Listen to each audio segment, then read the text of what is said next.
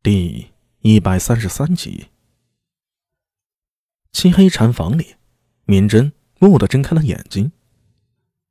来了，他自言自语，抬手弹出一缕火光，点燃了身前的三炷香，青烟袅袅，香头忽明忽暗。在他正对着摆放着一尊八臂魔猿的神像，神像并不算大，只有三十公分左右的高度，活灵活现的。他伸出手。拿起一只小锤，当的敲在面前的青钟上，清脆的声响在长房里啊袅袅回荡。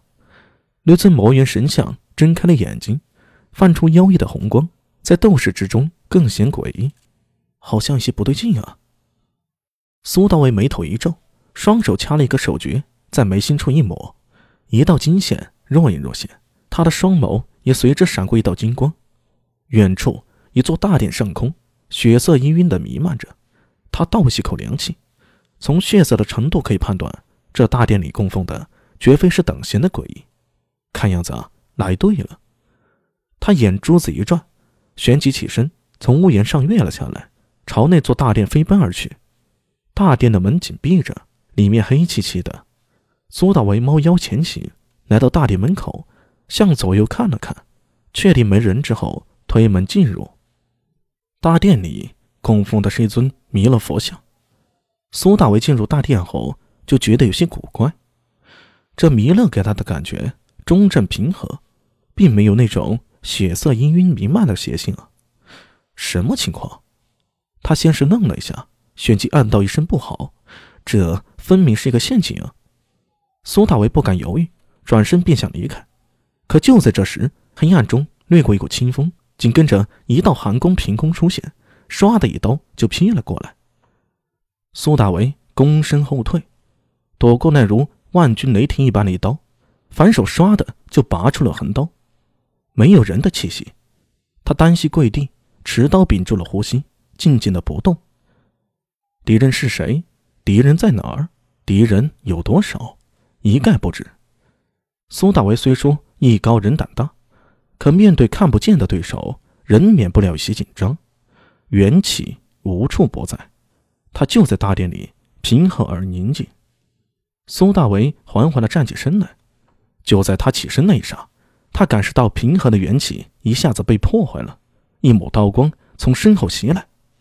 苏大为闪身躲过，左手从后边拽出手弩，他闭着眼睛，根本没法瞄准，抬手搬动了机括，看上去啊。有些漫不经心，一支钢弩离弦而出，没入黑暗之中。就听那黑暗中传来一声凄厉的惨叫，紧跟着一团火焰扑的在半空中出现了，如同鬼火一样。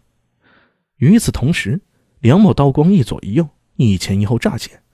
苏大伟脚下一个滑步，手中横刀斜撩而起，就听当的一声，崩开了一抹刀光，旋即踏步旋身，口中低喝一声：“灵。”横刀刀身掠过一道光芒，云怒显现。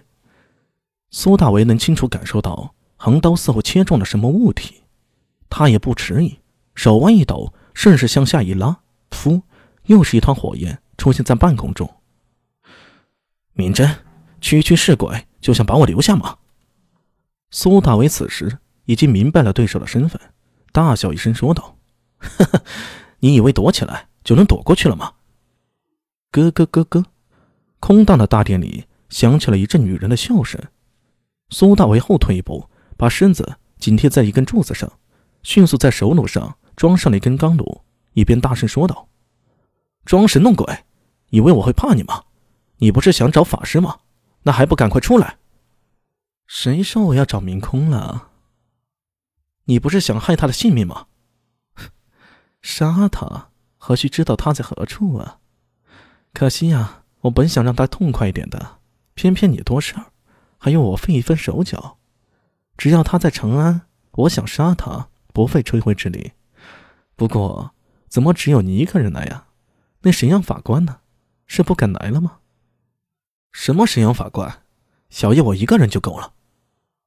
小子，本来我不想杀你啊，偏你要和我作对，以为开了灵就可以横行无忌了吗？